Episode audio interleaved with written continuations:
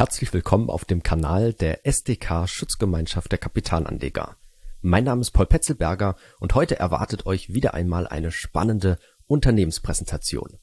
Zur groben Einordnung, die Veranstaltungen teilen sich immer in zwei Parts auf. Zu Beginn gibt es eine Präsentation seitens der Gesellschaft und dann im zweiten Part kommt es immer zur Fragerunde. Unsere Teilnehmer haben stets die Möglichkeit, viele Fragen und Nachfragen zu stellen. Also da könnt ihr euch definitiv auf einen spannenden und regen Austausch dann im zweiten Part des Videos schon mal freuen. Wir hoffen, euch gefällt dieses Format. Lasst uns gerne einen Like da und abonniert auch unseren Kanal. Und ganz wichtig, vergesst nicht, euch für Newsletter einzutragen, dass ihr dann bei zukünftigen Veranstaltungen gerne natürlich auch mal live mit dabei sein könnt und auch die Möglichkeit habt, selbst Fragen zu stellen. Nun aber viel Spaß mit der heutigen Unternehmenspräsentation. Ja, wie gesagt, ich freue mich sehr, dass ich heute hier die Gäste präsentieren darf. Wenn ich mich ganz kurz mal selber vorstelle, Peter Alex, Investor Relations bei der GESCO und das erst seit dem 1. Februar diesen Jahres. Das heißt also ganz frisch dazugekommen. Nicht ganz so frisch ist meine Erfahrung im Bereich Investor Relations. Ähm, die GESCO ist schon das fünfte Unternehmen, bei dem ich die Verantwortung trage. Insgesamt komme ich auf fast 20 Jahre äh, IR-Leitungserfahrung in fünf verschiedenen Unternehmen und soweit ich das bisher sagen kann, die Arbeit bei Gesco ist herausfordernd, aber macht unglaublich viel Spaß. So, ganz am Anfang kleiner Hinweis. Die Präsentation selber, das ist eine Präsentation, die zu 95 Prozent, nein, zu sagen wir mal zu 90 Prozent eigentlich die ist, die wir am 21. April in unserer Bilanzpressekonferenz gehalten haben. Ich habe mal unseren Vorstand getankt, der diese Präsentation vorgetragen hat. Der brauchte dafür 80 Minuten. Ich gucke mal, ob ich das jetzt hier in diese 20 bis 25 Minuten hinbekomme. So, fangen wir an. Also das ist unser Slogan, Hidden Champions, technologiegetriebener deutscher Mittelstand. Das ist, wofür die GESCO steht, schon nunmehr seit über 30 Jahren. Und das Schöne ist halt, wenn das Thema Hidden Champions, was wirklich ja nicht äh, nur ein deutsches Thema ist, aber vor allem natürlich in Deutschland durch den Mittelstand getrieben ist, ähm, dann gibt es eigentlich nur sehr, sehr wenig Möglichkeiten, in diesen wirklich zu investieren. Natürlich gibt es ein paar Unternehmen, die börsennotiert sind, aber wirklich so ein tolles Potpourri von verschiedenen Unternehmen zu haben, die alle richtig gut in ihren Märkten positioniert sind, das bieten doch die allerwenigsten Investments und Gesco ermöglicht es ihnen, in diese Hidden Champions in den deutschen Mittelstand zu investieren, alles in einer Aktie. Ähm, ganz kurz das Geschäftsmodell. Äh, was macht die GESCO aus?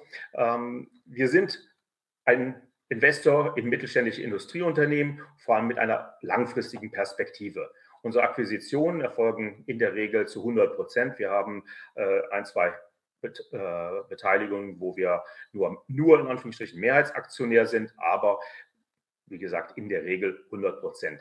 Was wir uns anschauen, um unser Portfolio zu erweitern, das sind sozusagen zwei Zielrichtungen. Das eine sind sogenannte Add-on-Akquisitionen. Damit stärken wir bestehende Tochtergesellschaften, denn es ist unser Ziel, eigentlich jede unserer Tochtergesellschaften weiter auszubauen. Und dann ist es ganz reizvoll, wenn man beispielsweise die Wertschöpfungskette ein wenig verlängern kann oder aus anderen strategischen Gründen dann vielleicht eine etwas kleinere Unternehmung dazu tut.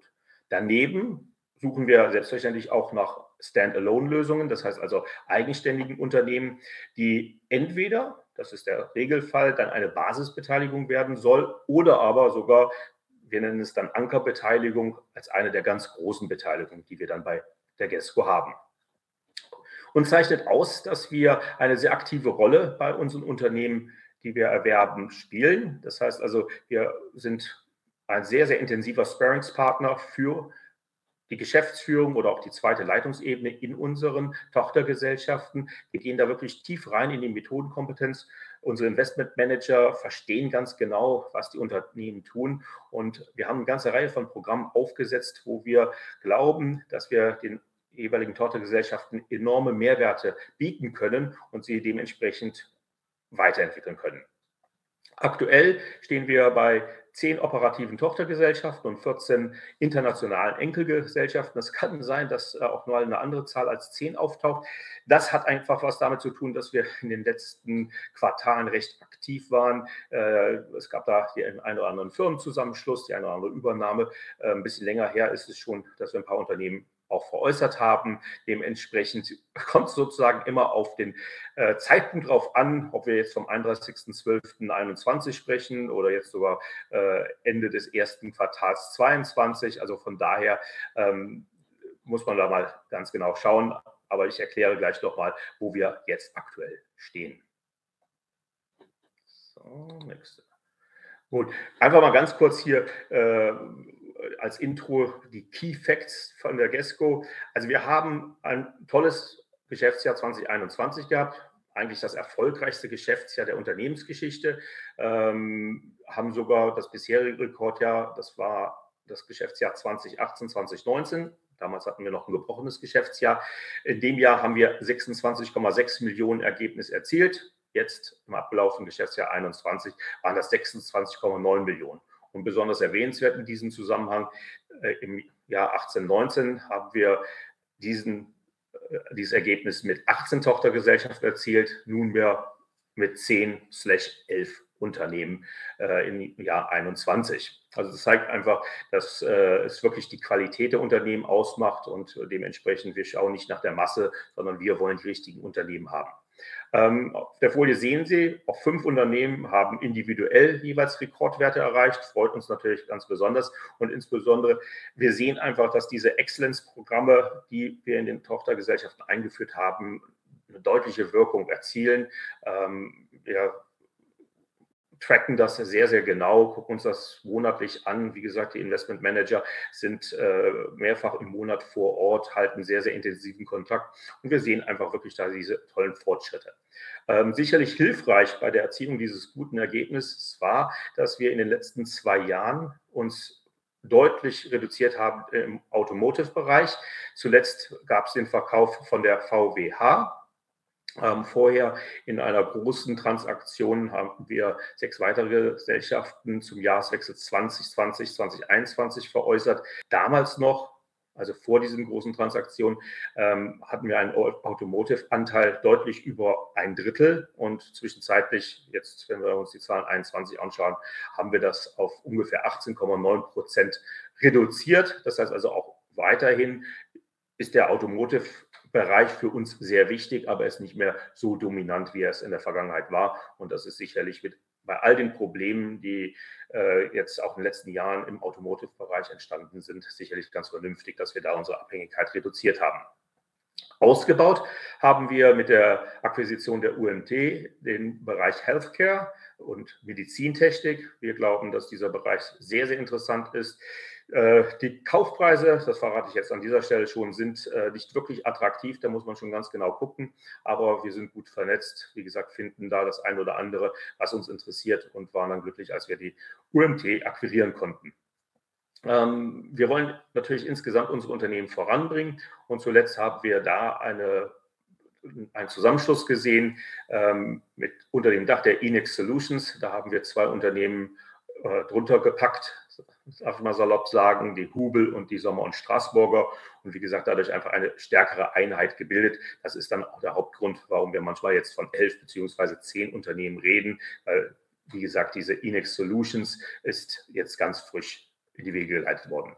Insgesamt, Geschäftsjahr 21 war sehr, sehr erfolgreich und dementsprechend äh, unsere Hauptversammlung wird im August, am 24. August stattfinden, wird da das Management die bisher höchste Dividende in der Unternehmensgeschichte vorschlagen mit 98 Cent. Gut, ganz kurz über die Vision. Wenn ich das lese, immer Vision, naja, äh, da hat schon unser Altkanzler mal was drüber gesagt. Also, ähm, nein, was ist unsere Vision? Unsere Vision ist, wir wollen eine Gruppe von Hidden Champions haben. Und aktuell darf ich mit Fug und Recht sagen, einige unserer Unternehmen sind das definitiv schon und andere sind auf dem Weg dorthin. Und insgesamt machen sie alle eine tolle Entwicklung durch. Und es ist unser Anspruch, dass wir Hidden Champions haben wollen. Was verstehen wir unter einem Hidden Champion? Naja, das soll schon ein Unternehmen sein, was ganz klar marktführend ist. Marktführend bedeutet für uns entweder die Nummer eins oder die Nummer zwei im jeweiligen relevanten Markt. Darüber hinaus, ähm, da sind wir weit fortgeschritten, haben wir es geschafft, durch diese Transaktion der letzten 24 Monate ein sehr balanciertes, robustes, austariertes Portfolio zu schaffen. ähm, aktuell mit nur einer Ankerbeteiligung. Das ist die Dürrenberg, mit Abstand unsere größte Gesellschaft und einer ganzen Reihe von Basisbeteiligungen, die dann aber auch schon eine substanzielle Größe haben. Wir haben diese fest etablierten Exzellenzprogramme, auf die ich gleich nochmal ein bisschen intensiver eingehe, die wirklich dazu beitragen, dass die Unternehmen sich sehr erfolgreich entwickeln können. Und wir arbeiten daran und ich glaube, da haben wir schon einen sehr guten Stand erreicht, dass wir wirklich eine sehr gute Unternehmenskultur nicht nur bei der GESCO, sondern natürlich auch bei den Tochtergesellschaften entwickeln. Denn ähm, im Wesentlichen äh, hängt man ja doch von den Mitarbeitern ab und ähm, es ist ganz klar das Wichtigste, dass man einen vernünftigen Teamaufbau äh, in den Unternehmen etabliert. Ähm, gibt es auch eine ganze Reihe von Methoden, die man dann zum Einsatz bringen kann. Und im Endeffekt sozusagen unser Wunsch ist es, dass wir in allen unseren Unternehmen sogenannte High-Performance-Teams einführen. Das sind einfach wirklich Teams, die sich nahezu blind verstehen, die Hand in Hand gehen, die Spaß am Erfolg haben und dementsprechend besonders gute Leistungen führen und ja, wie gesagt, dabei Spaß haben. Das ist unsere Vision, wie eine GESCO mit ihren Tochtergesellschaften aufgestellt sein soll. Ähm, ein bisschen neuer vielleicht, ich weiß nicht, inwieweit Sie sich schon den Geschäftsbericht angeschaut haben. Wir haben mit der Vorstellung des Geschäftsberichts und dann in der Bilanzpressekonferenz zum ersten Mal so richtig eingeführt das Schlagwort Next Level 25. Ähm, derjenige, der sich schon mit GESCO mal ein bisschen intensiver beschäftigt hat, weiß ganz genau, dass wir schon seit einigen Jahren die Next Level Strategie verfolgen und da unter anderem dann beispielsweise unsere Exzellenzprogramme führen Aussagen machen, wie wir die Portfolioarchitektur haben wollen und wie die GESCO überhaupt dasteht. Jetzt mit Next Level 25 oder 25 verfeinern wir sozusagen diese Ziele. Da sagen wir ganz klar, das ist unsere Zielgröße für 2025, da wollen wir hin. Ähm, da sind wir aktuell natürlich noch nicht, aber wir sind auf einem guten Weg dahin. Kurz zusammengefasst, ähm, es steht jetzt hier schon, wir wollen dann zu dem Zeitpunkt drei Ankerbeteiligungen haben und zwölf Basisbeteiligungen. Ich habe gleich noch eine Folie vorbereitet, wo ich den Status quo abbilde. Äh, das schon vorweggenommen, eine Ankerbeteiligung und neun Basisbeteiligungen ist der Status quo. Ähm, mit unserem Geschäftsmodell, Know-how, unserer Methodenkompetenz, das sind die Dinge, mit denen wir die Tochtergesellschaft voranbringen wollen. Auf der Agenda für August bei der nächsten Hauptversammlung steht eine SE-Umwandlung Nachher gibt es noch ein, zwei, drei Gründe, warum wir das anstreben und warum wir glauben, dass das eine gute Idee ist. Und genauso auch, dass wir uns jetzt schon sehr, sehr intensiv die letzten zwölf Monate mit diesem Thema ESG auseinandergesetzt haben. Der eine wird sagen, Mensch, ihr seid ein bisschen spät dran. Aber äh, wenn Sie sich mal ein bisschen intensiver mit mittelständischen Unternehmen auseinandersetzen, dann muss man ganz klar sagen, dort war das Thema noch nicht so angekommen, wie es vielleicht bei großen börsennotierten Unternehmen ganz normal ist.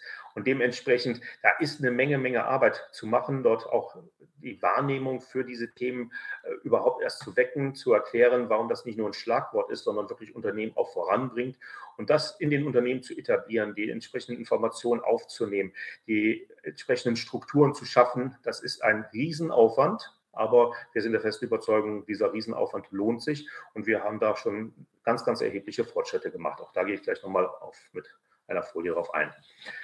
Gut, ähm, MA, äh, ja, auch diese Punkte gehe ich gleich intensiver ein. Und bei den Exzellenzprogrammen, ähm, da kennen Sie wahrscheinlich, wenn Sie sich mit der GESCO auseinandergesetzt haben, so Canvas, Marpex und OPEX.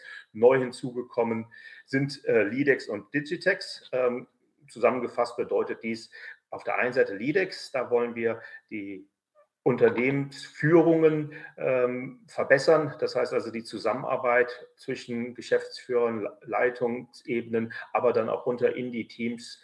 Ähm, da wollen wir schlagkräftige Teams bilden. Dafür gibt es auch wiederum Methoden, wie man das am besten schafft. Wir sind gerade dabei, diese einzuführen. Das hatten wir uns eigentlich schon längst auf die Fahne geschrieben, wollten wir eigentlich schon vor 12, 15, 18 Monaten begonnen haben.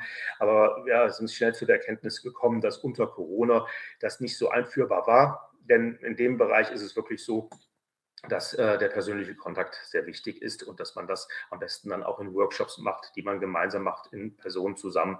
Und wie gesagt, deshalb rollen wir jetzt dieses Programm massiv in den Tochtergesellschaften jetzt erst mit Abflachung der Corona Restriktionen voll aus. Ähm, Digitex, auch da könnte man vielleicht sagen, ihr fangt jetzt erst an mit der Digitalstrategie. Nein, so ist es natürlich nicht. Aber bei den unseren Tochtergesellschaften ist sicherlich da doch erhebliches Ausbaupotenzial vorhanden. Also sei es, was äh, Webauftritte angeht, sei es die Kundengewinnung über digitale Natur. Wir alle kennen das, sitzen selbst jetzt ja vor einer äh, Digitalkonferenz. Das heißt also, vieles hat sich ganz klar etabliert, äh, alles digital äh, zu machen und auch da sind natürlich dann diese Prozesse bei den Tochtergesellschaften ähm, zu anzuschauen, zu analysieren. Und ähm, wir machen da tolle Fortschritte in unserer Digitalisierungsstrategie und das werden wir jetzt auch in der kommenden Zeit deutlich ausbauen. Wie schon vorhin erwähnt, natürlich wollen wir auch anorganisch wachsen. Ich komme gleich auch noch auf unser organisches Wachstum, was auch nicht von schlechten Eltern ist, aber wir sind eine Beteiligungsgesellschaft, die ganz klar sich zum Ziel gesetzt hat, anorganisch zu wachsen. Das heißt, wir sind ständig auf der Suche nach zukünftigen Hidden Champions. Was ist so ein Traumunternehmen für uns? Das ist eins, was sozusagen sein Potenzial noch nicht ausgereizt hat. Wir sind nicht ein Investor, der irgendwie in Sanierungsfälle reingeht. Dafür haben wir äh, nicht die Kompetenz ähm, und das interessiert uns dementsprechend nicht. Was wir eher uns anschauen, sind Unternehmen, die in ihrem jeweiligen Markt schon gut aufgestellt sind, auch profitabel sind, aber definitiv Potenzial ausweisen, deutlich besser zu werden, wenn man da reingeht mit unserer Methodenkompetenz und dann sich einfach anschaut, auf was kann man aufbauen und wie kann man das Unternehmen verbessern. Und wenn wir mit Unternehmern dann sprechen, ist das auch häufig eines der Hauptargumente, warum sich ein abgebender Unternehmer für die GESCO entscheidet, weil er einfach weiß, er übergibt sein Unternehmen in gute Hände, in Hände, die das Unternehmen weiterführen können, die schon häufig jetzt gezeigt haben, dass sie die Unternehmen weiterentwickeln können und dementsprechend dieses Unternehmen, was wir dann übernehmen, dann auch dauerhaft erstens im Bestand der GESCO bleibt und dauerhaft sich immer weiter verbessern wird. Bei unserem Suchprofil schauen wir uns am liebsten jetzt Unternehmen an in der Größenordnung zwischen 20 bis 100 Millionen Umsatz. Das gilt für die Standalone-Lösungen. Also da sollte schon ein Umsatz von mindestens 20 Millionen erreicht werden. Anders sieht das aus bei den vorhin auch schon erwähnten sogenannten Add-ons, wo wir einfach sagen, die passen einfach richtig gut zu den Tochtergesellschaften, die wir bisher haben. Ähm, insgesamt sind natürlich größere Unternehmen oder umso größer, umso attraktiver, allein auch vom Aufwand her. Denn im Endeffekt, ob Sie eine Unternehmung, die vielleicht 5 Millionen Euro Umsatz oder 50 Millionen Euro Umsatz macht, vom Due Diligence, also äh, der äh, Analyse und äh, Durcharbeitung aller bestehenden Verträge etc., ähm, macht das fast keinen Unterschied. Und dementsprechend, wenn wir den Aufwand betreiben, wollen wir natürlich dann auch äh, gerne ein etwas größeres Unternehmen haben. Aber im Endeffekt das wichtigste Argument für den Kauf ist, es passt zu uns. Wir haben in diesem Bereich dann entsprechendes Know-how. Das heißt also, wir müssen natürlich auch diese Branche kennen. Ähm, wir sind nicht in jeder Branche Firmen, aber äh, ganz wichtig ist einfach, dass wir da Potenzial erkennen.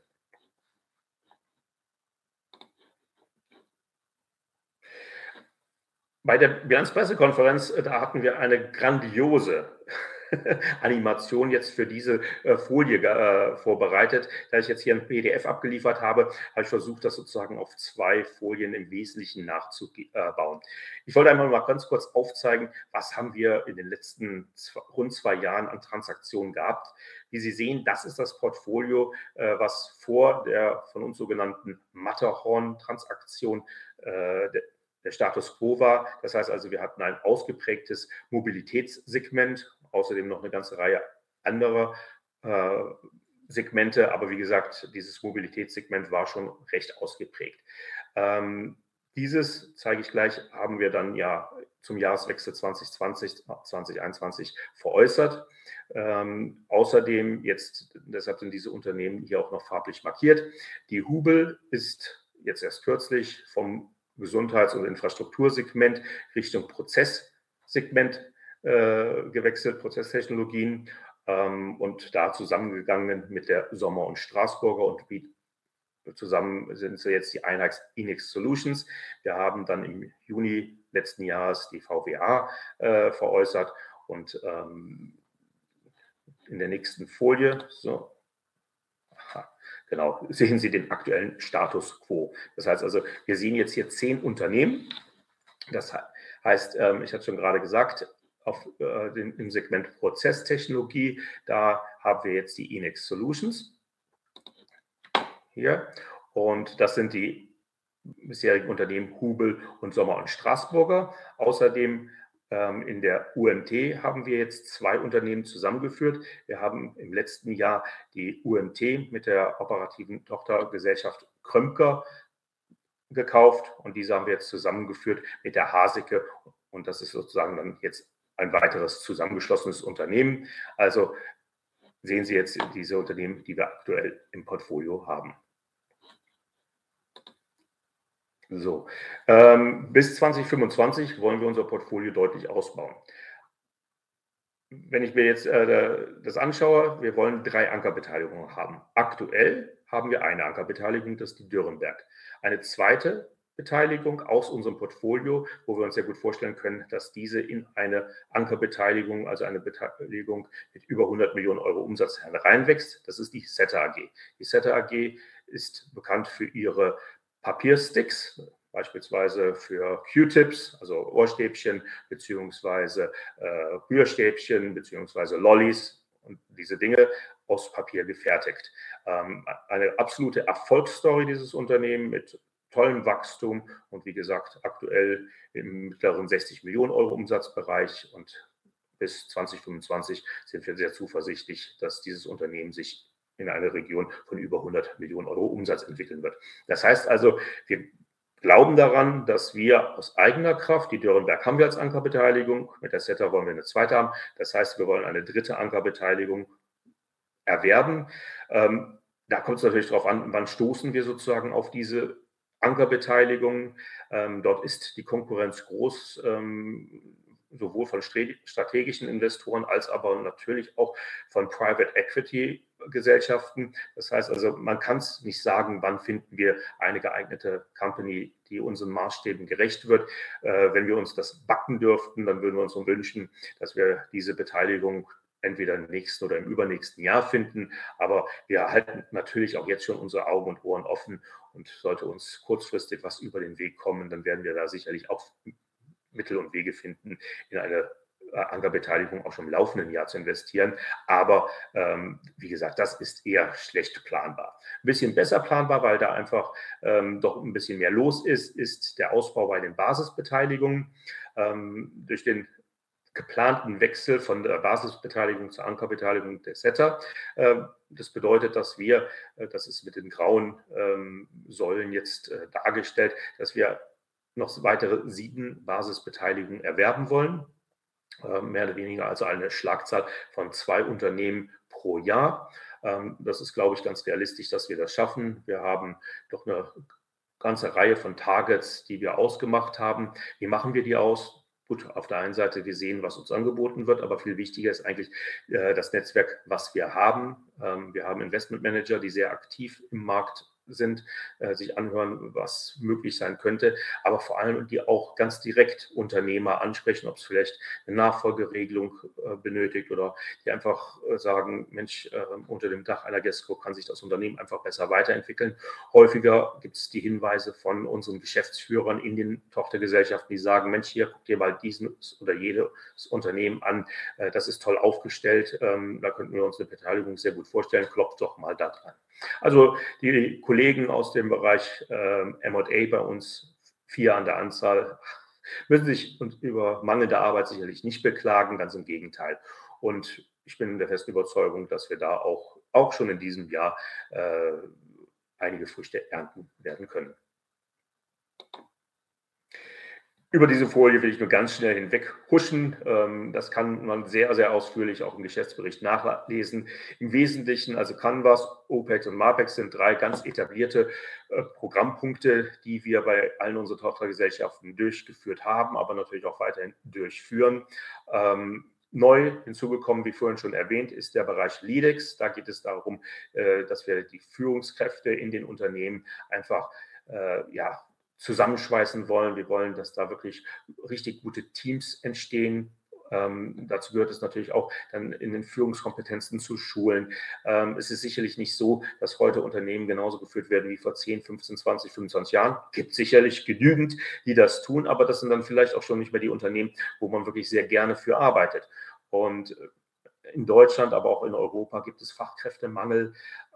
Und da ist es einfach wichtig, dass unsere Mitarbeiter Spaß an ihrer Arbeit haben, dass sie gerne zur Arbeit gehen. Und das funktioniert nur dann, wenn auch eine moderne Führungsstruktur in diesen Unternehmen gegeben wird. Das heißt also Teamarbeit, dass man auf Augenhöhe sich begegnet, dass da nicht mehr jemand einfach von oben nach unten irgendwelche Anweisungen gibt, sondern dass auch Lösungen im Team erarbeitet werden.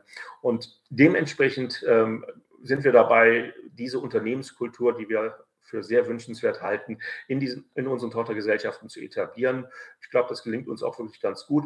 Und äh, wir arbeiten daran, dass wir wirklich in all diesen Unternehmen, in unseren Tochtergesellschaften, sogenannte High-Performance-Teams schaffen, also wirklich Hochleistung dort bringen. Und ähm, aus unserer Erfahrung haben wir einfach gesehen, Hochleistung, das äh, muss sozusagen aus der inneren Motivation herauskommen und diese kommt nur zustande, wenn man gerne seiner Arbeit nachgeht und dann auch wirklich Erfolg hat.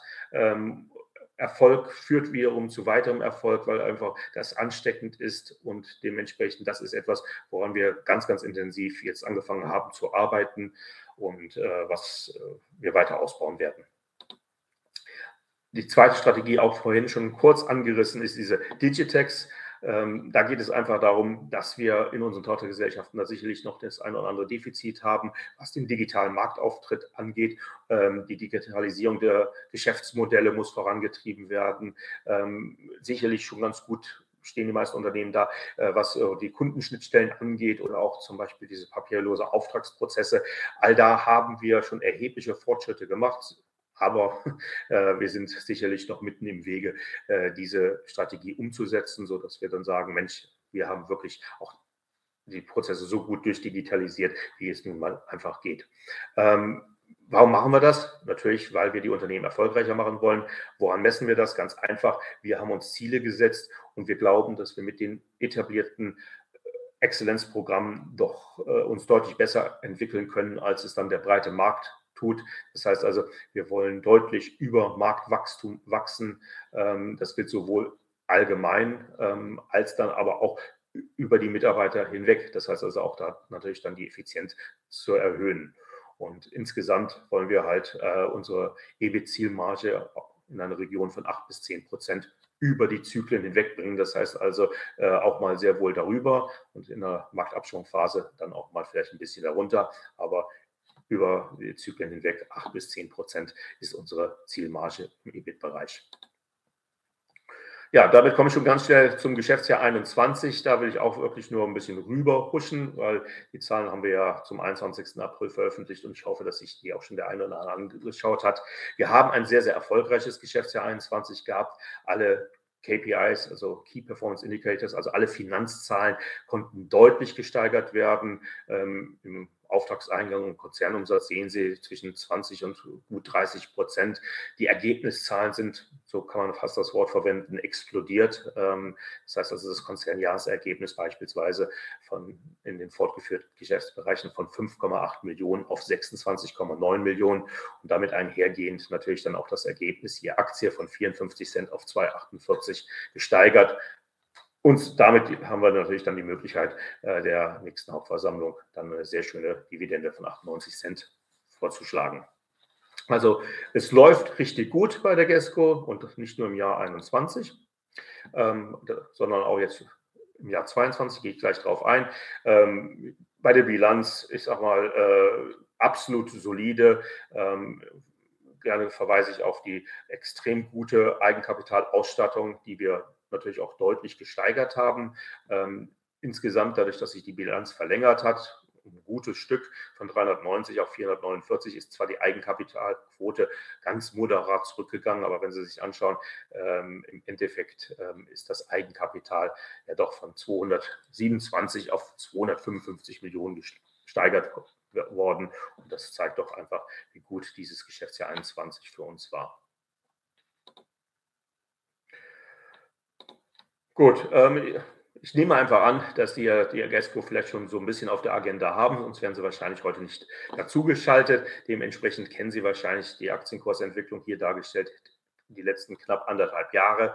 Ähm, wir vergleichen uns ganz gerne mit dem S-DAX. Wir sind nicht im S-DAX, definitiv unser Ziel. Gut, müssen wir noch ein bisschen wachsen, ähm, aber äh, man wächst ja an seinen Zielen. Äh, und wir sind ganz zufrieden mit unserer Kursentwicklung äh, per se. Auf der anderen Seite natürlich noch überhaupt nicht mit dem Kursniveau, was wir erreicht haben. Aber wenn wir dauerhaft eine schöne Outperformance von rund 30 Prozent pro Jahr äh, gegenüber dem S-DAX hinbekämen, damit wären wir sicherlich nicht unzufrieden. Ähm, natürlich in 21, ähm, es war ein sehr gutes Geschäftsjahr und wir haben das den Kapitalmarkt auch wissen lassen. Wir hatten eine schöne Prognose am Jahresanfang aufgestellt und diese konnten wir dann zweimal noch im laufenden Jahr, also im, Jahr 2021 steigern und das führte dann ja dann auch zu dieser doch ganz erfreulichen Kursentwicklung. Bei der Gesco-Aktie, ähm, wir haben zwei große, man kann sagen, Ankeraktionäre. Das ist einmal der Privatmann Herr Heimeler, ein Unternehmer, und zum Zweiten die Investmentaktiengesellschaft für langfristige Investoren aus Bonn. Ähm, Heimeler mit 14,2 Prozent, äh, die TGV mit 17,4 Prozent, also knapp ein Drittel die restlichen Aktien ähm, nach Definition der deutschen Börse im Streubesitz, da gibt es natürlich auch die eine oder andere etwas größere Adresse. Ähm, unterhalb der Meldeschwelle kenne ich natürlich auch eine ganze Reihe von institutionellen Investoren. Insgesamt kann man sagen, dass unsere Aktien zur Hälfte von Privataktionären gehalten wird, die andere Hälfte von institutionellen Investoren.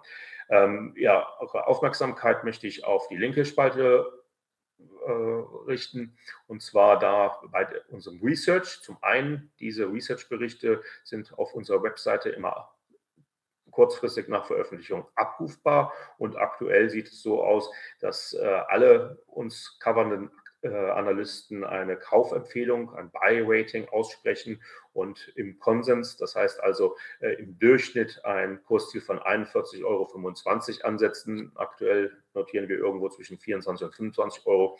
Also Sie sehen, die Analysten billigen uns doch sehr wohl ein ganz erhebliches Potenzial äh, zu und ich glaube, wir können das durch unsere operative Performance auch sehr, sehr gut untermauern, warum das so ist mehrfach schon darauf hingewiesen, deshalb hier auch nur ganz kurz der Hinweis. Also mit 98 Cent wollen wir der nächsten Hauptversammlung die höchste Dividende vorschlagen, die die GESCO je gezahlt hat. Kein Wunder, wenn man ein Rekordgeschäftsjahr hingelegt hat.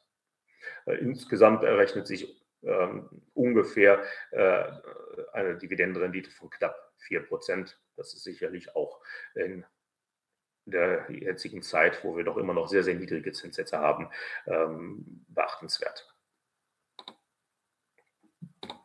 Gut, ganz kurz zum Ausblick.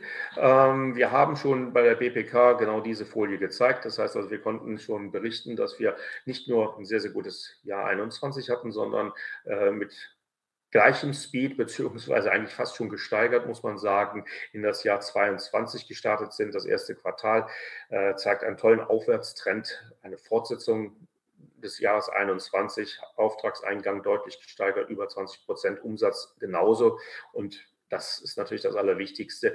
Ähm, auch auf der Ergebnisseite haben wir uns sehr gesteigert, äh, die EBIT-Marge um über 50 Prozent erhöht und das führte dann dazu, dass der Konzernüberschuss im ersten Quartal von 4 Millionen auf 8,8 Millionen gestiegen ist. Ähm, dazu tragen verschiedene Dinge bei, also sicherlich natürlich der Beteiligungsertrag, aber ähm, auch, das will ich nicht verhehlen, eine etwas niedrigere Steuerquote, wobei das keine One-Off-Effekte sind, sondern halt eine dauerhafte Gestaltung, äh, die wir vorgenommen haben durch den Gewinnabführungsvertrag, der also äh, uns dauerhaft da auf der Steuerseite unterstützt. Und insgesamt, wie gesagt, führten all diese Maßnahmen und vor allem aber die tolle operative Entwicklung in den Tochtergesellschaften zu einem Anstieg des Konzernergebnisses von 4 auf 8,8 Millionen Euro.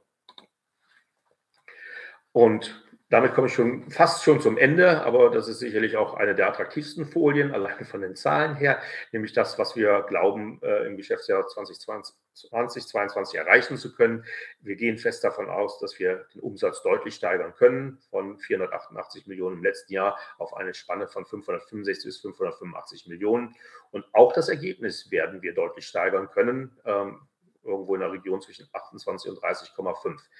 Jetzt ähm, weiß ich von vielen auch Wettbewerbern oder auch anderen Unternehmen, die sehr, sehr äh, verhalten das Jahr 22 prognostizieren. Und natürlich auch wir haben keine Glaskugel. Heißt, äh, es gibt natürlich auch bei uns eine Reihe von Unwägbarkeiten. Auf der positiven Seite ist das, ähm, dass wir natürlich nicht wissen, wann bekommen wir äh, es hin, Akquisitionen zu tätigen. Wir sind aktuell in Gesprächen wie immer. Natürlich gucken wir uns verschiedene Targets an, ähm, führen Gespräche und ähm, heute ist noch nicht absehbar, ob irgendwas davon zum Erfolg führt. Aber ich kann Ihnen versprechen, dass wir da mit Hochdruck dran sind. Denn ich hatte vorhin ausgeführt, wir wollen in den ja, bis 25 sieben Basisbeteiligung, eine Ankerbeteiligung erwerben. Ähm, dazu muss man sich schon vieles anschauen, damit man dann auch äh, was Attraktives findet. Also, diese Zahlen, dieser Ausblick ist ohne mögliche Akquisition und dann natürlich, jetzt kommt die negative Seite, wir haben natürlich bei dieser Prognose das, was uns bekannt ist, ähm, wie wir oder unsere Tochtergesellschaften von der Ukraine-Krise, dem Krieg in der Ukraine betroffen sind. Ähm, das haben wir verarbeitet. Ähm, insgesamt lässt sich aktuell festhalten, wir sind davon nur sehr, sehr moderat betroffen. Eigentlich haben wir nur eine Tochtergesellschaft, die im größeren Umfang in Russland oder äh, Belarus oder Ukraine Geschäfte in der Vergangenheit getätigt hat. Ähm, das haben wir mit Ausbruch des Krieges am ich glaube, am 25. Februar, 26. Februar gab es dann die Anweisung vom Vorstand, ähm, wir machen keine Geschäfte mehr dann, äh, mit Russland und ähm, dementsprechend ähm, ist da, ich sage mal, unser Exposure recht gering. Wo unser Exposure natürlich nicht gering ist, ist bei den Material- und vor allem den Energiekosten. Ähm, wie gesagt, ähm, wenn es zu einem Gasembargo kommt, dann äh, werden die Karten neu gemischt, aber ich glaube, das gilt für die gesamte deutsche Wirtschaft. Und äh, dann sind natürlich all diese Prognosen hinfällig. Äh, wenn es nicht zum Gasembargo kommt und wir einigermaßen äh, so weiter uns entwickeln können, wie wir das jetzt äh, im ersten Quartal getan haben, dann sicherlich sind diese Ziele absolut realistisch und gut erreichbar. Von daher, so bin ich jetzt sozusagen schon fast am Ende meiner Präsentation. Ein ganz, also mir ganz wichtiger Hinweis. Wir haben ein Rieseninteresse daran, mit unseren Aktionären möglichst intensiven Kontakt zu halten. Dementsprechend fordere ich Sie auf, melden Sie sich bei uns ähm, in den IR-Verteiler auch an. Äh, dann bekommen Sie die Nachrichten, die wir veröffentlichen, gleich mit Veröffentlichung über äh, EQS. Das heißt also, wir haben das so eingestellt, dass jede Ad-Hoc-Mitteilung, Pressemitteilung etc., die wir dann über den großen Verteiler äh, verschicken, dann direkt auch an unsere Aktionäre weitergeleitet wird, ohne Zeitverzug. Das heißt, wenn ich um 7.30 Uhr was veröffentliche, haben Sie um 7.30 Uhr diese Nachrichten in Ihrem Postfach. Also ich würde mich sehr, sehr freuen, wenn Sie sich dafür anmelden. Ansonsten selbstverständlich stehe ich Ihnen nahezu jederzeit ähm, telefonisch oder per E-Mail zur Verfügung. Ich kann nur sagen, ich habe ein großes Interesse daran, unsere Aktionärsbasis möglichst gut zu informieren, aber natürlich auch diese Aktionärsbasis auszuweiten. Und dementsprechend freue ich mich über viele Kontakte. Und damit schließe ich meinen Vortrag und freue mich, wenn wir jetzt eine anregende Chatrunde bzw. Gesprächsrunde haben. Vielen Dank, Herr Alex, für den sehr guten Vortrag. Äh, die Zahlen waren ja sehr, sehr erfreulich, vor allem äh, die Prognose für, das Jahr, fürs laufende Jahr. Ähm, wir haben schon einige Fragen bekommen. Ähm, ich würde sagen, wir äh, starten gleich mal einfach rein. Ich würde mich freuen, wenn natürlich noch mehr Fragen reinkommen. Aktuell sind es fünf. Ähm, wir, die erste Frage bezieht sich auf die ja, äh, vorherigen Ergebnisse. Ich glaube, ich habe es auf einer Folie gesehen. Ähm, die, das Konzernergebnis 2018, 19 nochmal die Entwicklung. Ich glaube, wir hatten es zumindest, was die Dividende angeht, auf der Folie kurz. Ich weiß nicht, ob Sie dazu noch was äh, sagen. Genau, die Dividende war es, nicht die, nicht die Ergebnisse. Ob Sie da was zu sagen können zum Jahr 2018, 19, ähm, wie da die Entwicklung war und vor allem, warum dann 2020 äh, die Dividende ausgesetzt ähm, wurde. War das die Effekte von Corona oder was war da los?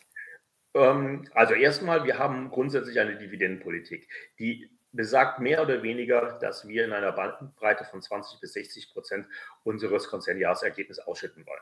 Warum haben wir so eine breite Bandbreite gewählt und nicht gesagt, wir wollen immer 40 Prozent ausschütten? Ganz einfach, wir sind eine Beteiligungsgesellschaft und wir benötigen unsere liquiden Mittel, wenn wir denn ein gutes Target oder auch mehrere Targets haben, in erster Linie dann für die Akquisition. Das heißt also, was wir unseren Aktionären vermitteln wollen, ist, wir wollen im Durchschnitt zwar über mehrere Jahre hinweg Pi mal Daumen 40 Prozent unseres Konzernjahresüberschusses ausschütten, aber in jedem einzelnen Jahr nehmen wir uns die Freiheit zu sagen, okay, wir haben irgendeine Akquisition, die wir finanzieren wollen, dann wird die Ausschüttung ähm, eher Richtung 20 Prozent sein.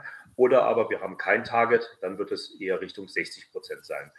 Wie kommen wir jetzt auf die 98 Cent? Na gut, das ist genau in der Mitte. Warum ist das in der Mitte? Wir haben noch kein konkretes Target, was wir jetzt im laufenden Jahr akquirieren wollen. Aber äh, wir haben das eine oder andere, ich will sagen, warme bis ja, mittelwarmes äh, Eisen im Feuer, definitiv noch nicht heiß, aber doch zumindest mal warm, sodass wir insgesamt, obwohl wir nicht wissen, mit wem wir da zusammenkommen, aber ganz guter Dinge sind, dass wir doch zumindest mal vielleicht eine äh, Akquisition auf jeden Fall dieses Jahr noch hinbekommen. Und deshalb wollten wir ein bisschen ähm, Munition trocken halten. Warum war 2020 ein Ausfall bei der Dividende? Nun ja, ähm, ich habe vorhin die Folie gezeigt, wie sich die fortgeführten Geschäftsbereiche entwickelt haben. Und da konnte ich darstellen, dass wir einen Gewinnanstieg von 5,6 auf 26,9 Millionen hatten.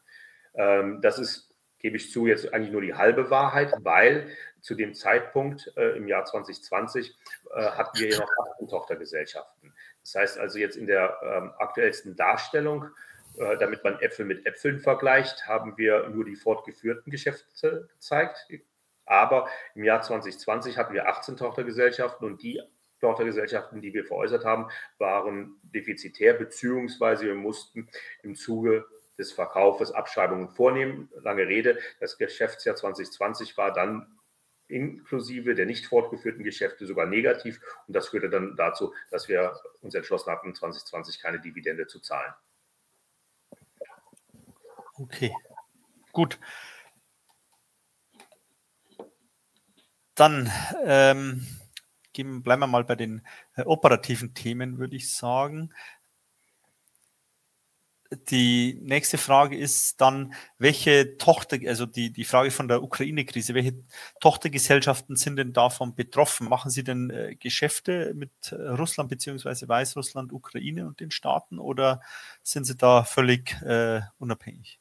Also es mag sein, dass die eine oder andere Tochtergesellschaft sehr wohl irgendwo ein Zulieferer oder ein Zulieferer eines Zulieferers auch in Russland oder der Ukraine hat. Davon rede ich aber nicht, wenn ich sage, was haben wir wirklich an Russland-Geschäft. Da ist es eigentlich nur die Gesellschaft SVT. Äh, SVT ist ein sehr erfolgreiches Unternehmen, was Verladearme macht für auch Öl, aber zunehmend auch Gas, zukünftig mehr vielleicht auch Wasserstoff oder LNG und ähnliches. Und ähm, jetzt können Sie sich vorstellen, das ist natürlich ein Unternehmen, was in der Vergangenheit Geschäftskontakte in die, nach Russland hatte. Ähm, es ist bekannt, äh, welche großen Gas- und Ölvorkommen in Russland sind. Und selbstverständlich gab es da auch Aufträge, äh, die die SVT da in der Vergangenheit gehabt hat. Und dementsprechend, das wird nach allem Dafürhalten in der Zukunft nicht mehr stattfinden. Aktuell, wie gesagt, ist das alles auf Eis gelegt und mir fehlt die Fantasie zu sehen, dass das irgendwann in absehbarer Zeit wieder reaktiviert wird. Heißt also, die Gesellschaft SVT ähm, hat, hatte in der Vergangenheit Russland-Geschäft, was jetzt aktuell flach liegt. Aber ähm, gerade wenn ich auf die SVT eingehe, äh, da ist nicht nur das äh, angetrübte Bild von Russland zu beachten, sondern natürlich auch, dass dieses Unternehmen exzellent aufgestellt ist mit seinen Verladearmen und beste Chancen sieht, dass es äh, bei diesen Terminals, die an der Nord- und Ostsee jetzt gebaut werden sollen, da zum Zuge kommt. Ähm, das Management hat sich mir gegenüber sehr zuversichtlich geäußert. Ähm, ich glaube, wir sind da sehr, sehr gut positioniert und die SVT ist wie andere Unternehmen auch bei uns, ein Hidden Champion und Marktführer bei diesen Verladearmen. Also äh, eigentlich gibt es nur einen, einen weiteren starken Wettbewerber weltweit und dementsprechend, wenn solche Projekte in Deutschland anstehen, ähm, hat die SV, ist die SVT natürlich dort in einer Pole Position und von daher sind wir da sehr zuversichtlich. Okay, das hört sich ja gut an. Ähm, ja.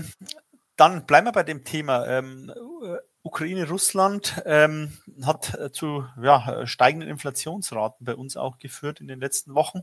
Ähm, wie gehen Ihre Tochtergesellschaften denn äh, mit äh, der steigenden Inflation um? Also können die relativ schnell darauf reagieren, steigende Einkaufspreise an die Kunden weitergeben oder sind sie äh, von den Projekten her eher langfristig gebunden, sodass man äh, eher ja, dann den, das eine oder äh, andere Jahr und den einen oder anderen Auftrag abwarten muss, bis man die Preise äh, erhöhen kann? Wie stellt sich das denn insgesamt? Also da müsste man jetzt theoretisch eigentlich in jedes einzelne Unternehmen reingucken, weil natürlich die Möglichkeiten da auf diese Preis Steigerungen zu reagieren ganz unterschiedlich sind. Wir hatten gerade jetzt schon von der SVT gesprochen. Das ist sicherlich ein Unternehmen, das ist im Projektmanagement, wo die Projekte ohne weiteres äh, über mehrere Jahre gehen.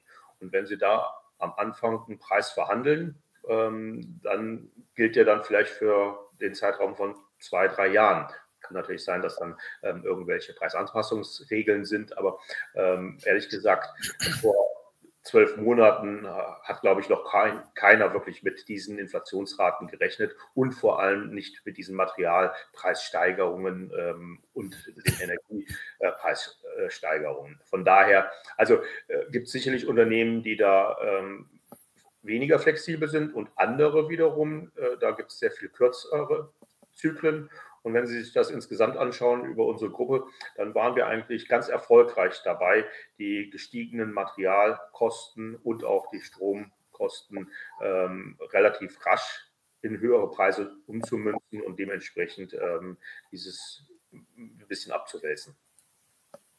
Okay. Gut. Ähm, Lieferketten haben Sie schon angesprochen. Äh, Gibt es da irgendwelche Rückmeldungen von dem Beteiligungsunternehmen, ähm, dass es aktuell in den letzten Wochen nochmal äh, schwieriger wurde, also gerade äh, mit Materialeinkauf etc.? Ähm, oder ist das eher eine Frage des Preises? Weil es gibt ja teilweise äh, Rückmeldungen, ich habe es aus dem Papiersektor gehört, ähm, dass gar keine, kein Papier mehr zur Verfügung steht oder Kartonage und man dann auf größere Kartonagen ausweichen muss im mhm. Versandhandel. Ähm, das heißt, man verpackt dann Turnschuhe in ein Meter große Kartons, die normal für Möbelversand äh, quasi vorgesehen waren. Wie, wie stellt sich das äh, bei Ihnen da, bei den Beteiligungsunternehmen? Gibt es da Rückmeldungen?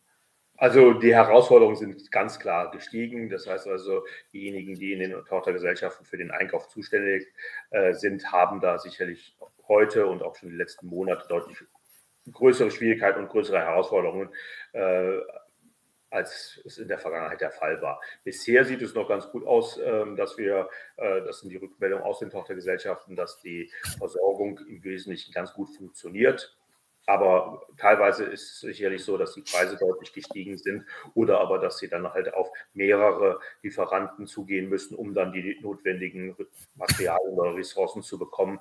Wo sie vorher vielleicht nur bei einer oder zwei Adressen waren, müssen sie jetzt vielleicht mehrere Adressen ähm, berücksichtigen und der Aufwand ist sicherlich äh, gestiegen. Aber insgesamt kann man sicherlich sagen, dass unsere Tochtergesellschaften weiterhin gut mit den für sie notwendigen Material versorgt werden. Wie das zukünftig aussieht, also gerade beispielsweise im Stahlbereich, ähm, da gibt es natürlich bei den Vorlieferanten ähm, schon viele, die, äh, die, da richtig Probleme haben, weil äh, einfach die Strompreise, äh, die Energiepreise so hoch sind, äh, dass es da zu Ausfällen kommt ähm, und Aktuell sehen wir es zwar noch nicht, aber ich sage mal, das wäre sicherlich ein Bereich, den man äh, sehr intensiv beobachten muss. Aber gleichzeitig, ähm, wie gesagt, das ist genau das, was unsere Tochtergesellschaften tun. Die wissen ja ganz genau, was sie brauchen und äh, sind da, so ist mein Eindruck, recht ähm, kreativ und äh, auch äh, ganz weit vorne, um halt diese, dass es gar nicht erst zu Materialengpässen kommt. Okay. Dann US-Dollar wurde noch gefragt und Export. Ähm, wie abhängig ist denn die Gruppe insgesamt äh, vom Exportgeschäft? Ähm, also vom Exportgeschäft schon ganz erheblich. Also wir haben äh, sehr starke Auslandsaktivitäten, aber hauptsächlich im Euroraum. Ähm, und jetzt beispielsweise unsere Tochter Setter, die mit den Papersticks. Wir haben eine Tochter sowohl in den USA als auch in Mexiko. Und dort ist natürlich das in Fremdwährung. Auf der anderen Seite, dort ist auch dann der Markt. Das heißt also, ähm, da gibt es ein ganz natürliches Hedging ähm, zwischen Einkauf und Verkauf. Ähm, von daher, ja, wir haben nicht unerhebliche Umsätze im Dollar, aber wie ich gerade gesagt hatte, ist das eigentlich äh, in sich gehatcht. Ähm, und die anderen Tochtergesellschaften sind doch sehr, sehr stark in Europa und vor allem im Euroraum, sodass also unsere äh, wirklichen Währungsrisiken mehr als überschaubar sind. Okay, gut. Dann kommen wir zu den allgemeineren Themen. Ähm, Russland haben wir. Ähm, sitzen denn, eine Frage, sitzen alle Tochtergesellschaften in Deutschland ähm, und ist denn eine Internationalisierungsstrategie denkbar? Vielen Dank für genau diese Frage, denn das war sicherlich ein Punkt, den hätte ich nochmal ausführen sollen in Bezug auf die Umwandlung in eine SE. Also es ist unser Anspruch, europäischer und internationaler zu werden. Ähm, das soll zum Ausdruck gebracht werden, indem wir dann auch diese Umwandlung zur SE haben. Warum machen wir das? Unter anderem, weil wir beschäftigen uns natürlich mit Akquisition und dann haben wir auch jetzt schon mehrfach über den Tellerrand Deutschland hinweg geguckt und sind auf Unternehmen gestoßen, wo wir gesagt haben, Mensch, also die sind doch wirklich interessant. Wo finden wir solche für uns interessanten Unternehmen, ähm, hauptsächlich im westeuropäischen Ausland. Das heißt also, wir sind jetzt schon mal auf das eine oder andere Unternehmen in Norditalien beziehungsweise in Frankreich ähm, oder auch in den Benelux-Staaten aufmerksam geworden, wo wir gesagt haben, Mensch, das wäre doch eventuell ein ganz guter Fit. Und dementsprechend ganz wichtig, ähm, hatte ich vorhin vergessen auszuführen. Also wir wollen zukünftig sehr wohl uns auch europäische Unternehmen anschauen. Das heißt, wir können uns vorstellen, dass wir auch Beteiligung eingehen, also beziehungsweise Unternehmen übernehmen, die ihren Sitz im Ausland haben. Aber für uns auch ganz wichtig, wir müssen das Unternehmen verstehen. Ähm, ist dann natürlich auch ganz gut, wenn man gleiche Sprache spricht. Also äh, wer dann nicht entweder Deutsch oder Englisch spricht, das wäre sicherlich schon ein bisschen problematisch, weil für uns ist ganz wichtig, dass wir in die Unternehmen reingehen können. Wir müssen die Industrie richtig gut verstehen. Ähm, natürlich muss auch, auch äh, müssen die Rahmenbedingungen äh, gesichert sein. Das heißt also, das ist der Grund, warum wir uns es eher nicht so gut vorstellen können, eine Basisbeteiligung beispielsweise in Osteuropa zu finden, obwohl es da sicherlich auch attraktive Unternehmen gibt, aber ähm, wir dann tendenziell doch eher Richtung Benelux, Frankreich, Norditalien oder so schauen, ähm, weil wir einfach glauben, dass wir dort eher Unternehmen finden, die sozusagen diesen Mittelstandscharakter, wie wir ihn in Deutschland kennen, ähm, auch finden werden. Okay. Gut, dann eine Frage zu den Zahlen nochmal, ob das Ergebnis 2021, das Sie präsentiert haben, nur aus fortgeführtem Geschäft äh, besteht oder ob das äh, das Konzernergebnis darstellt. Ähm, gut, also jetzt in äh, 21 hat es äh, ja also es ist das fortgeführte Geschäft und wir haben in erster Linie die Zahlen 2020 entsprechend angepasst. Jetzt in 21 ähm, ist sozusagen nur ähm, die UMT mit der Tochtergesellschaft Krömker dazugekommen. Ähm, und wie gesagt, ansonsten sind diese Zahlen eins zu eins vergleichbar. Okay.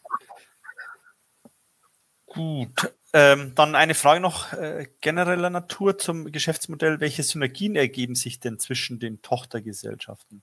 Ähm, also machen Sie Einkauf gemeinsam, äh, wenn beide Stahl benötigen oder wie, wie läuft das? Oder ist jede Tochter eine selbstständige Einheit und äh, macht quasi alles für sich selbst? Also bisher ist es so, dass äh, die Tochtergesellschaften noch sehr, sehr selbstständig sind und alles ähm, eigenständig machen.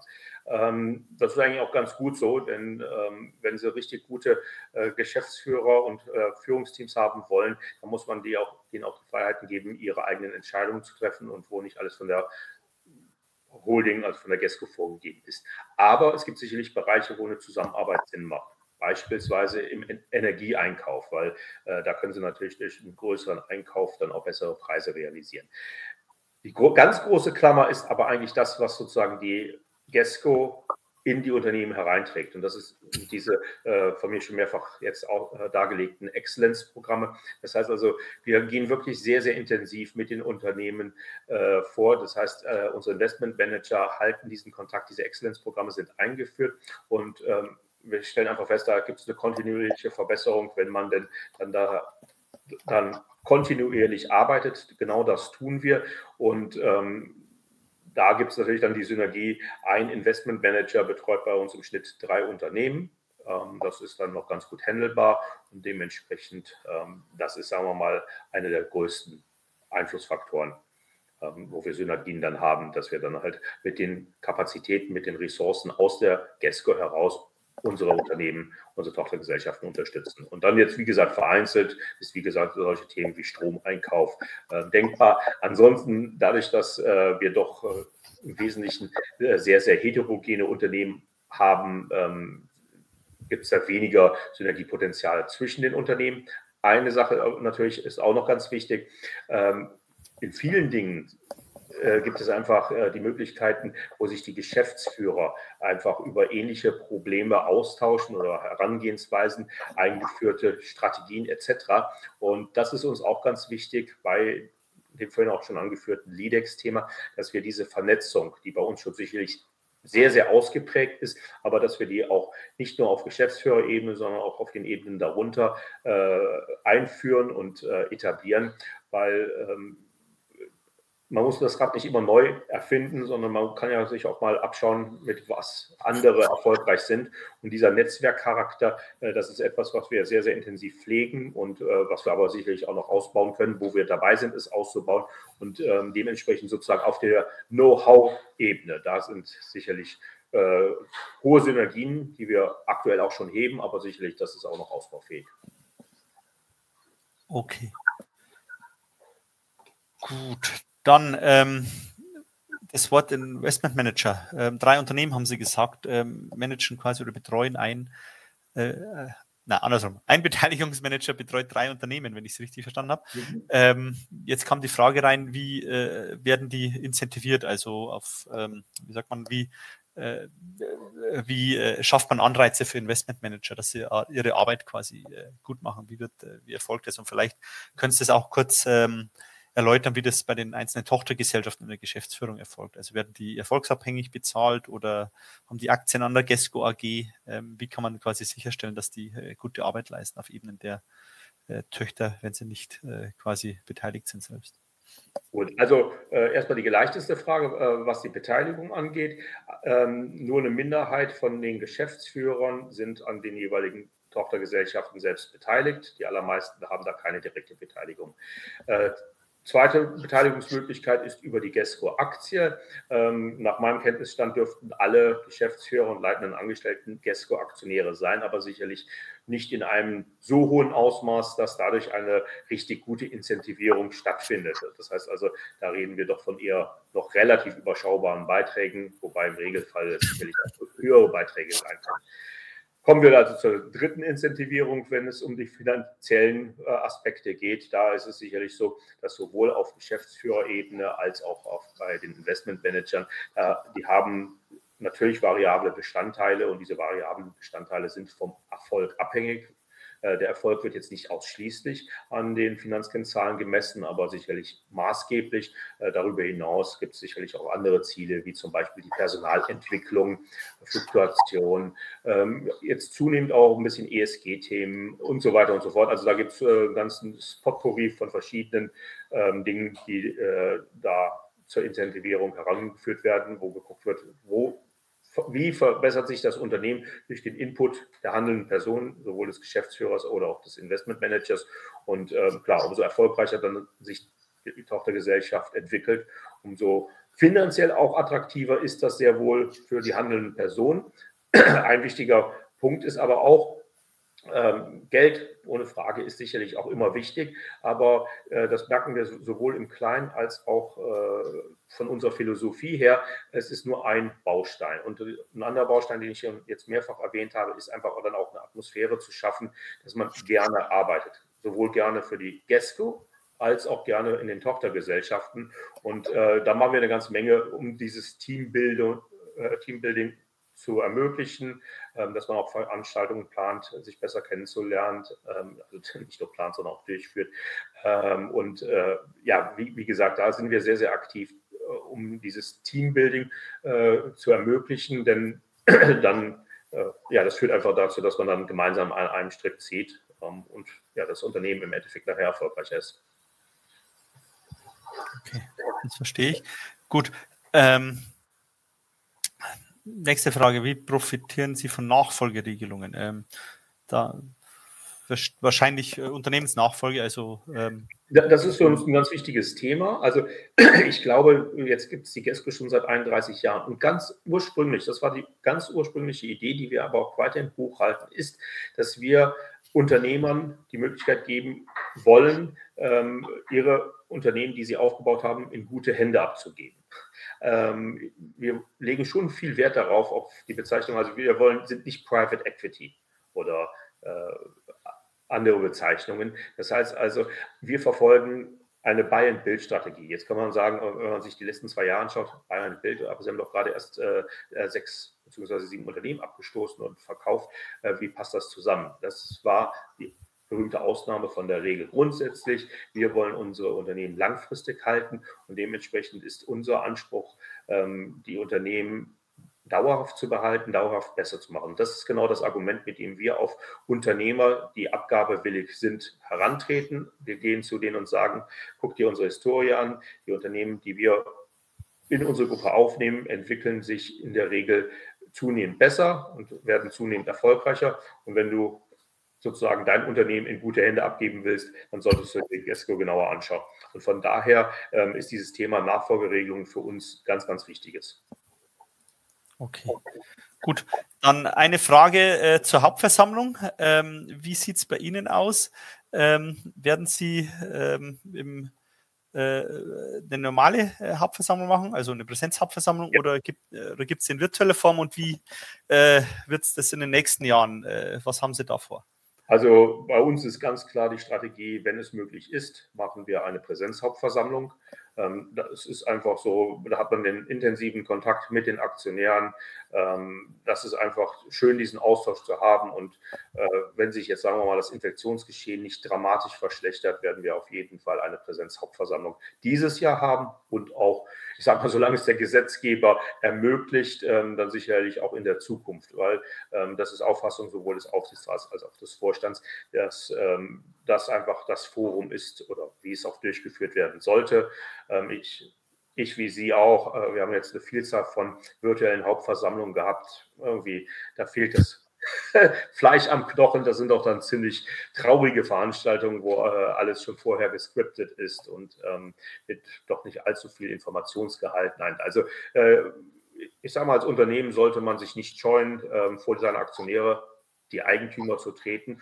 Und klar, wenn man äh, ein schlechtes Jahr hat, tut das vielleicht dann auch mal ein bisschen weh, aber ähm, genauso äh, muss es halt einfach sein. Ähm, wir wissen, äh, wem wir äh, sozusagen ja, äh, verpflichtet sind und das sind unsere Aktionäre und äh, ganz überwältigend sprechen die sich auch für eine Präsenzhauptversammlung aus und von daher war es für uns klar, machen wir auch. Okay, sehr erfreulich. Kann ich nur loben aus Sicht der SDK. Ja, ich halte es auch für deutlich äh, besser in Präsenz äh, sich zu treffen, zu diskutieren als in. Also, wenn. Also ich will nicht ausschließen, dass wir irgendwie zum Beispiel auch äh, vielleicht dann nachher eine Übertragung ins Netz parallel zu anbieten, irgendwie solche Geschichten. Wir hatten das ja jetzt zum Beispiel bei der unserer BPK gemacht. Da hatten wir zwar äh, Klar, das war virtuell, aber das haben wir dann auch einfach auf die Webseite gestreamt, weil wir einfach sagen, ähm, wir wollen halt eine möglichst große Aufmerksamkeit. Und ja, es wird sicherlich eine ganze Reihe von Aktionären geben, äh, die sich nicht auf den Weg nach Wuppertal dann machen, aber gleichwohl, ähm, wie ich sagte, wir finden einfach dieses Setup einer Präsenzhauptversammlung absolut äh, vorteilhaft. Ja, sehe ich auch so. Ähm, dann die Frage haben wir. Wir neigen uns dem äh, Ende zu. Ähm, eine Frage, wo schätzen Sie das Kursziel selbst ein? Wie schätzen Sie die Entwicklung ein? Die Kursziele insgesamt waren ja deutlich über dem aktuellen äh, Aktienkurs, teilweise 100 Prozent ähm, über dem aktuellen Kurs. Äh, was würden Sie denn als äh, angemessene Bewertung äh, einschätzen? Also konkret will ich mich nicht äußern, aber ich verweise auf die Einschätzung unserer Analysten und ich muss ganz ehrlich sagen, ähm, mit denen fühle ich mich mehr als wohl. Ähm, wenn Sie sich einfach die nackten Zahlen anschauen, aktuell beim Aktienkurs von 25 Euro ähm, notieren wir irgendwie beim KGV von 8 bis 9. Ja, wir hatten 2020 ein schlechtes Geschäftsjahr, muss man so sagen, aber 2021 haben wir gezeigt, dass wir mit dem jetzt fortgeführten Geschäften sehr gut positioniert sind. ähm, wenn alles gut geht, wie gesagt, kein Gasembargo kommt oder sowas, dann werden wir sicherlich ähm, in 2022 doch ordentlich draufsatteln können. Und wir sind eigentlich sehr, sehr gut positioniert zu profitieren. Ähm, also kommt es nicht zu ganz disruptiven äh, Entwicklungen, dann werden wir sicherlich 2022 ein schönes Geschäftsjahr sehen und absolut untermauern, dass äh, auch wir uns in ganz anderen Aktienkursregionen äh, aufhalten sollten, als wir es aktuell tun. Okay, das ist erfreulich. Dann ähm, letzter Punkt, den ich hier sehe, ähm, zwei Fragen. Ähm, wer sind denn Ihre Wettbewerber? Wie sehen Sie das? Und äh, was unterscheidet Sie denn zur Blue Cap äh, AG? Also ich denke mal, die Frage ist so gemeint, ähm, mit wem konkurrieren Sie denn? Wenn Sie äh, sich jetzt Unternehmen anschauen zum Kauf, äh, wer tritt denn da mit auf? Sind es äh, Private Equity Firmen? Sind es strategische Investoren, Wettbewerber ähm, vielleicht? Und was unterscheidet Sie denn von der Blue Cap? Oder ist die Blue Cap auch ein Wettbewerber in dem Sinne?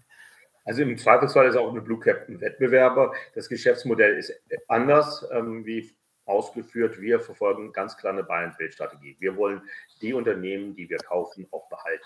Ähm, wir haben in der Vergangenheit die eine oder andere Transaktion dann durchgeführt, also uns auch äh, von dem einen oder anderen Unternehmen getrennt. Gleichwohl ist das nicht sozusagen unsere Strategie per se. Ähm, wir wollen unsere Beteiligungen ausbauen. Vorhin hatte ich ausgeführt, wir wollen auf drei Ankerbeteiligungen, zwölf Basisbeteiligungen kommen und diese dann fortwährend entwickeln. Und dementsprechend, wir verfolgen ganz klar diesen Buy-and-Build-Ansatz. Ähm, das ist, sagen wir mal, das ganz wesentliche Unterscheidungsmerkmal gegenüber eigentlich fast jedem anderen. Ähm, also bei der Blue Cap beispielsweise ist es ja ganz klar so, dass die auch transaktionsgetrieben sind. Die wollen halt eher über einen kürzeren Zeitraum in ihre Beteiligung reingehen, diese dann ähm, verbessern und dann ähm, durch den Verkauf entsprechend Mehrwert generieren. Wir wollen, wie gesagt, dauerhaft an dem Geschäftserfolg unserer Tochtergesellschaften teilhaben und wollen sie dauerhaft äh, behalten. Unsere Wettbewerber beim Einkauf, ähm, das ist auf der einen Seite bei größeren äh, Gesellschaften sicherlich der Bereich sowohl jetzt Private Equity, äh, Family Offices, ähm, aber natürlich dann auch andere Beteiligungsgesellschaften oder auch entsprechende Fonds.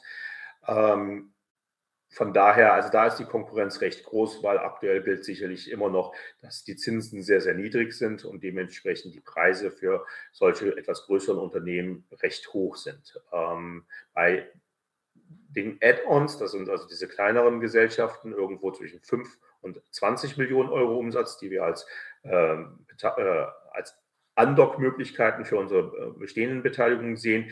Da ist die Konkurrenz vielleicht nicht ganz so groß, ähm, weil das ist eigentlich eine Umsatzgröße, die für die meisten ähm, ja, äh, Private Equity Investoren uninteressant ist. Aber ähm, auch diese Unternehmen äh, haben meistens nicht unerhebliches Preisschild. Also da muss man auch ganz genau schauen, äh, wo ist einfach da der strategische Fit und wann lohnt sich dort eine Übernahme.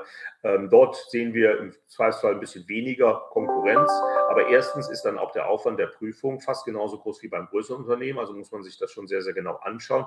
Und das Zweite ist, auch diese Unternehmer, die kleinere Unternehmen abzugeben haben, ähm, wissen um die aktuelle Marktsituation und im Zweifelsfall sind dort die Preise auch nicht niedrig. Aber ähm, Fazit ist, dass wir bei den kleineren Unternehmen sicherlich größere Auswahl haben als bei den größeren, weil da einfach die Konkurrenz größer ist. Okay.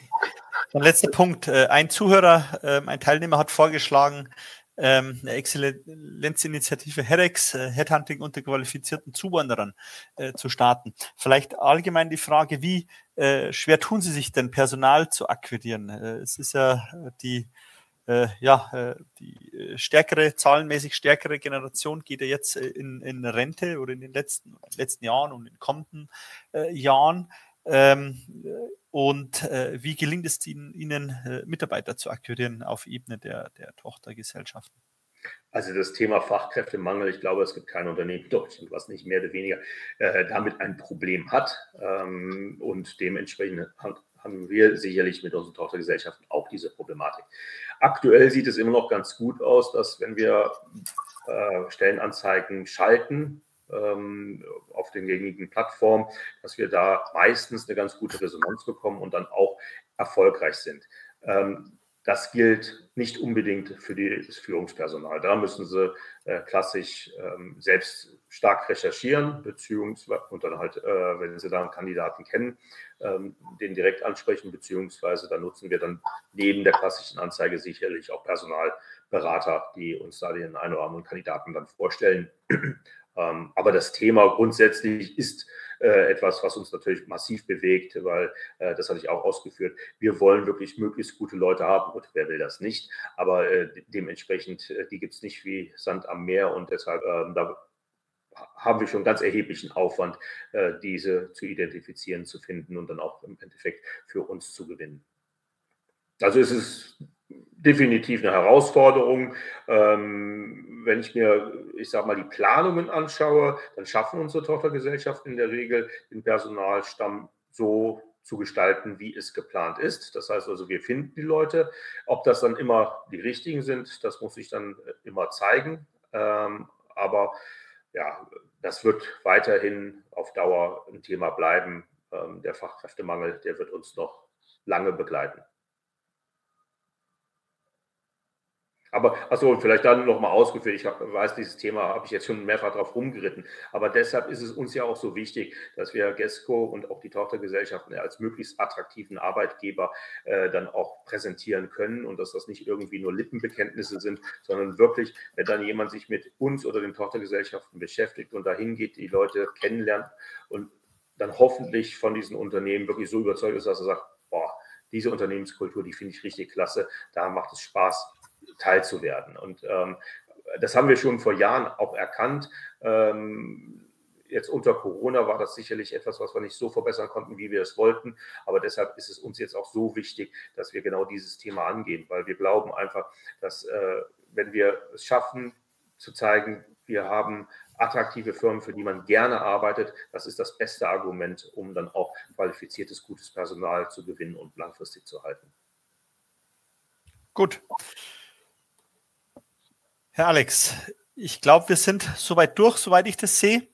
Ähm, falls es noch Fragen gibt, dann beeilen Sie sich. Ich gebe Ihnen noch ein paar ähm, Sekunden Zeit. Äh, ansonsten würde ich äh, die Veranstaltung auch schließen. Ich glaube, wir waren im Rahmen, äh, eine übliche Veranstaltung.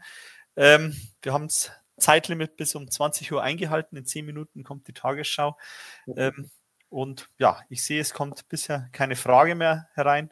Daher ähm, vielen Dank, äh, Herr Alex, dass Sie sich die Zeit genommen haben. Ich denke, Sie haben das Geschäftsmodell sehr, sehr gut rübergebracht. Ein interessantes Unternehmen auf äh, alle Fälle, das man äh, auf der Watchlist behalten sollte. Und wenn man sich äh, die äh, Zukunftsaussichten äh, ansieht, vor allem die kurzfristigen, auch die Zahlen 21 waren ja sehr erfreulich, glaube ich, kann man da sogar mal über eine Investition nachdenken. Ähm, ich bedanke mich bei Ihnen, meine sehr geehrten Damen und Herren, äh, dass Sie heute auch äh, teilgenommen haben, viele Fragen gestellt haben, viele interessante Fragen gestellt haben. Ich wünsche Ihnen äh, allen einen schönen Abend, hoffe, dass man sich bald wieder sieht. Wir haben in der Woche noch die Accenture Real Estate ähm, im Anlegerforum der SDK. Und ja, wünsche Ihnen eine schöne Zeit. Bleiben Sie gesund.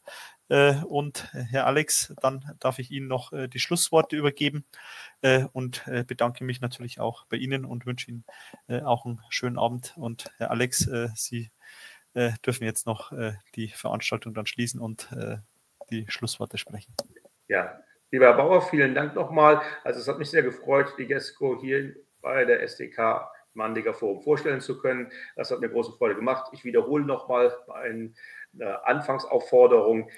Kontaktieren Sie uns, ähm, wenn Sie Fragen haben, die Ihnen vielleicht jetzt erst im Nachgang einfallen, beziehungsweise all diejenigen, die vielleicht zum späteren Zeitpunkt genau diese Präsentation gesehen haben. Wir haben immer eine offene Leitung und dementsprechend rufen Sie an, schicken Sie eine Mail, lassen Sie sich einen IR-Verteiler aufnehmen und ähm, ich freue mich, wenn ich Sie als GESCO-Aktionär spätestens dann bei der nächsten Hauptversammlung begrüßen darf.